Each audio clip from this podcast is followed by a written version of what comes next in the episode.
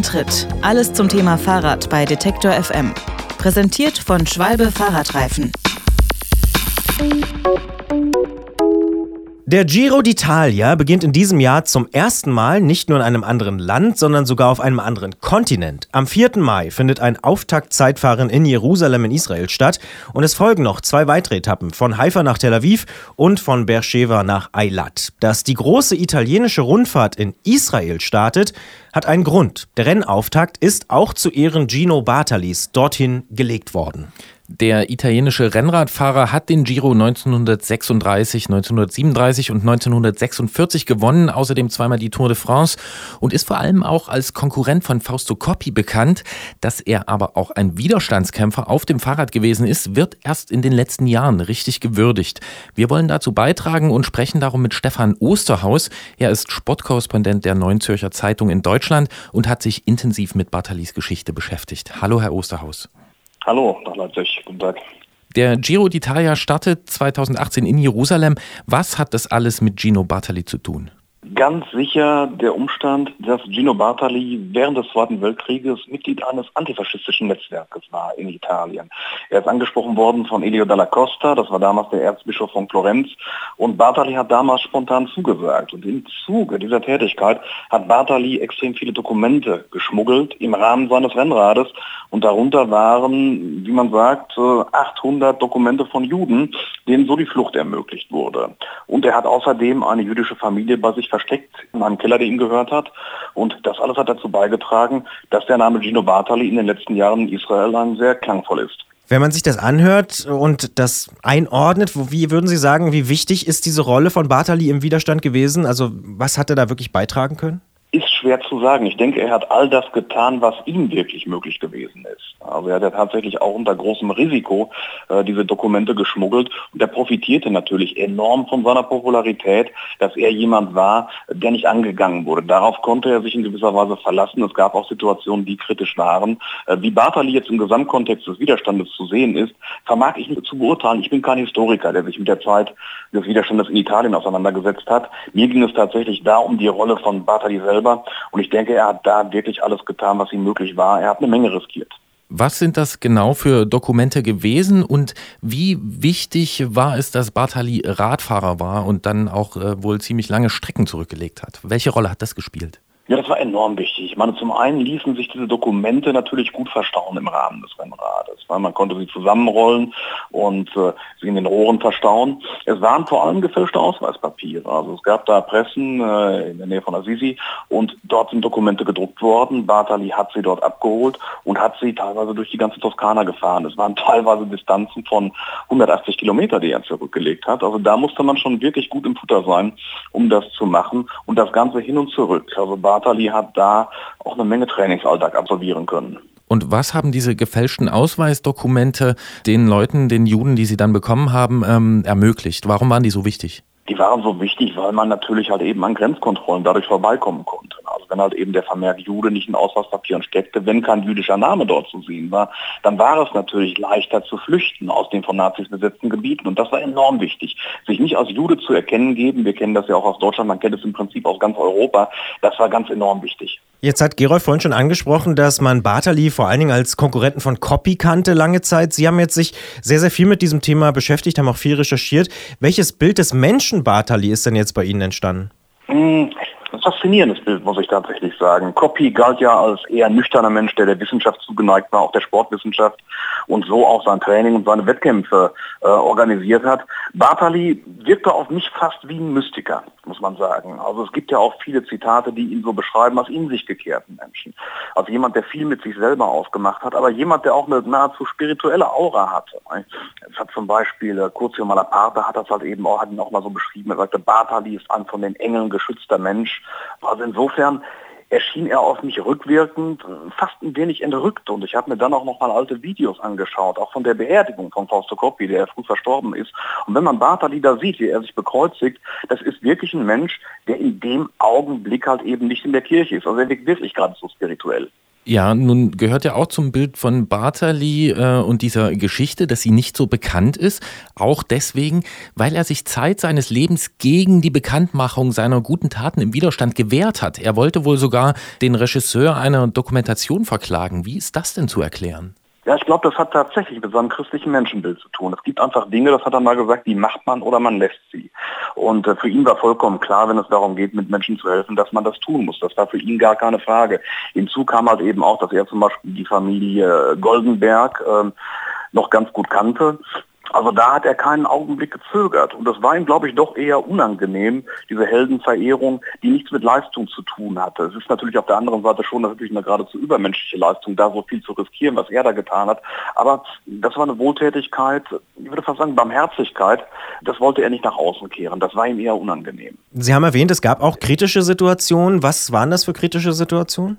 Wo er in Kontrollen gekommen ist, zum Beispiel, dass er da aufgefordert wurde, halt eben mal den Sattel abzuschrauben und er dann halt eben sagte, nee, nee, also das Rennrad sei jetzt für ihn eingestellt worden, das war eine ungeheure Aufgabe, das nochmal neu zu justieren. Das war natürlich geflunkert, aber da er halt Experte war, hat man ihm das abgenommen. Ja, und äh, was hat er dabei äh, riskiert? Kann man das abschätzen, was passiert wäre, wenn man entdeckt hätte, dass er in seinem Sitzrohr äh, diese Dokumente schmuggelt? Ja, also mindestens eine Gefängnisstrafe wäre da natürlich drin gewesen, im Zweifel vielleicht sogar Schlimmeres. Also Bartali hat da tatsächlich seine Freiheit eingesetzt. Das kann man ganz sicher sagen. Das sagt Stefan Osterhaus, Sportkorrespondent der Neuen Züricher Zeitung und Kenner der Widerstandsgeschichte von Gino Bartali. Wir sprechen jetzt gleich im Podcast noch ein bisschen weiter mit ihm über dieses sehr, sehr spannende Thema und sagen schon an dieser Stelle vielen Dank. Ja, gerne doch. Und damit sind wir auch schon mittendrin im Podcast Bonustrack hier vom Antritt bei Detektor FM. Sie selbst sind ja Sportjournalist und haben Gino Bartali vermutlich zunächst erstmal wegen seiner Erfolge auf dem Rad auch gekannt. Sie haben es schon angesprochen, auch im Vergleich mit Copy. Wann und wie sind Sie denn auf diese Geschichte, auf diese Widerstandsgeschichte gestoßen?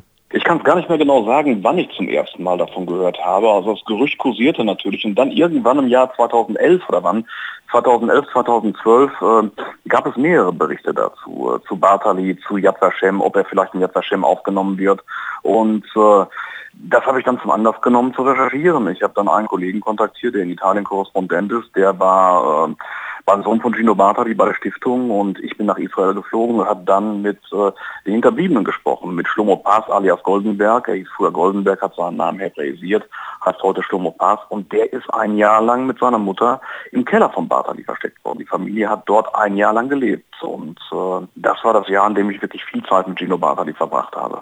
Ja, jetzt haben Sie es selber schon erwähnt. Sie sind also dann auch nach Israel gereist und haben dort mit Zeitzeugen gesprochen. Welche Geschichten haben Sie denn da noch kennengelernt und wie ist da die Erinnerung an Bartali bei diesen Menschen äh, noch vorhanden? Wie sprechen die darüber? Es gibt eine ältere Dame, Julia Donati, die in ihren 90er mittlerweile ist. Äh, die hat Bartali nie gesehen. Die hat nur die Beine von Bartali gesehen. Also sie hat den Mann, der sie möglicherweise gerettet hat oder dazu beigetragen hat, ihr zur Flucht zu verhelfen, äh, nie wirklich zu Gesicht bekommen. Sie ist ihm natürlich unendlich dankbar und sie sagt auch, also wenn man sich fragt, was sie für ein Bild von Bartali hat, dann sagt sie, er ist natürlich ein Held, also ganz klar für sie. Das gleiche übrigens auch bei Schlomo Pass alias äh, Ghetto Goldenberg, der ein Jahr lang mit seiner Familie halt eben in diesem Keller äh, gelebt hat, der äh, Bartali gehörte. Da ist eine große Dankbarkeit da bei diesen Menschen gegenüber Gino Bartali, auch nahezu unendlich groß. Und die Freude, dass Bartali dann eben auch aufgenommen wurde als Gerechter unter den Völkern, ist dort auch entsprechend groß gewesen. Es war ja lange strittig, ob er überhaupt aufgenommen wurde. Das war ja auch damals Thema meiner Recherche gewesen. Warum Gino Bartali nicht Gerechter unter den Völkern ist, wo ja tatsächlich halt eben viele Aktionen von ihm dokumentiert sind. Und damals äh, hieß es von Seiten Yad Vashems, man habe nicht gewusst oder man habe nicht genau klären können, wem der Keller gehört, ob er Bartali gehört oder dem Schwager. Das klang für mich ehrlich gesagt ein bisschen vorgeschoben, als sei Bartali zu prominent, so klang das für mich.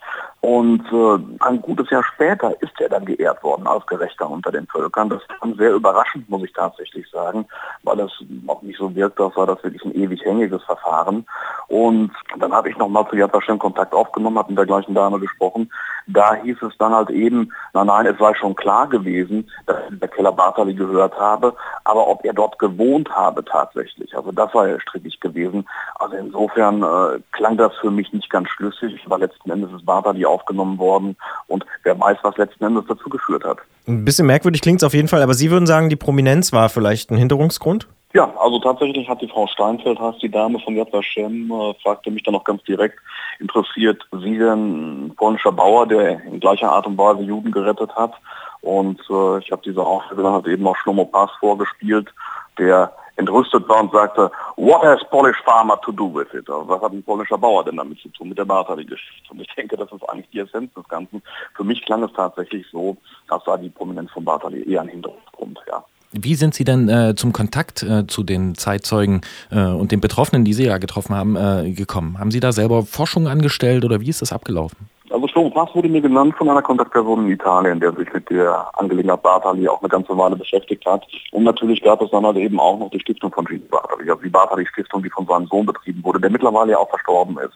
Also so wurde ein Kontakt halt eben, oder wurde zumindest ein Arzt genannt. Ich habe dann Kontakt zu Shlomo Pass in Israel aufgenommen und äh, habe ihn dann mehrfach getroffen und äh, er hatte auch ein großes Interesse natürlich über den Fall Bartali zu reden und äh, es lag ihm auch sehr viel daran, dass Bartali als Gerechter unter den Völkern aufgenommen wird. Bei Julia Donati hatte ich Kontakt zu ihrem Sohn aufgenommen und hatte sie dann getroffen und das Ganze verlief dann tatsächlich relativ einfach. Also die Leute hatten großes Interesse daran, über Bartali zu reden. Gibt es denn was, was Sie mitgenommen haben aus dieser Recherche und wo Sie heute noch sagen, das hätte ich vorher nicht gedacht? Hm, die Langwierigkeit des Verfahrens bei Jaffa Shem zum Beispiel so eine Geschichte, also dass man wirklich, wie genau man abwägt, um welche Details es geht. Das war mir in dem Rahmen natürlich oder in dem Maße unbekannt, aber das war hochinteressant, da einen Einblick zu bekommen, wie dieser Ehrentitel letzten Endes natürlich vergeben wird. Und dann natürlich halt eben tatsächlich diese äh, Größe von Gino Bartali, also wo man wirklich, also was nach wie vor beeindruckend ist. Äh, also einfach äh, in einem Augenblick zu helfen, ohne zu fragen, was bedeutet es für mich wirklich, was riskiere ich selber. Diese Person Bartali äh, erscheint für mich seitdem eigentlich nur noch größer, muss ich sagen. Ja. Wie werden Sie selbst den Giro d'Italia 2018 verfolgen? Am Fernsehen. Fernsehen. Ich muss ja sagen, also der, den Hauptteil meiner Tätigkeit für die Neue Zürcher Zeitung stellt ja der Fußball dar. Bartali war tatsächlich für mich äh, ein kurzer Ausflug in den Radsport, obwohl ich Radsport interessiert bin. Also ich werde den Giro garantiert schauen, aber ich werde nicht vor Ort sein, leider. Das sagt Stefan Osterhaus, Sportkorrespondent der Neuen Zürcher Zeitung und Kenner der Widerstandsgeschichte von Gino Bartali. Wer mehr darüber erfahren will, es gibt auch einen Artikel, einen umfangreichen Artikel, den äh, Stefan Osterhaus verfasst hat. Der ist im Fahrstil Radkulturmagazin erschienen. Die Ausgabe 12. Untergrund ist das. Die wird man sicher noch bekommen. Und ich sage an der Stelle vielen Dank für die Zeit und für die Geschichte. Ja, gerne doch.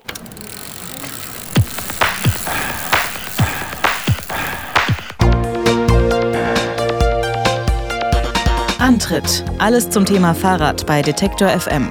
Präsentiert von Schwalbe Fahrradreifen.